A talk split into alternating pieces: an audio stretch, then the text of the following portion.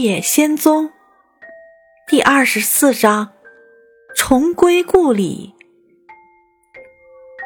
艾玛婶婶正从房子里走出来，要去给白菜浇水。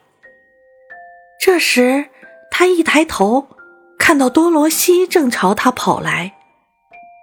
我亲爱的孩子，她一下将小女孩揽进怀里，一边亲着她，一边叫道：“你究竟从哪里来？”“从奥芝的国家。”多罗西严肃的说道。“托托也是。”啊，艾玛婶婶，重新回到家里，我真的好高兴。故事到这里就结束了。感谢小朋友们的收听，再见。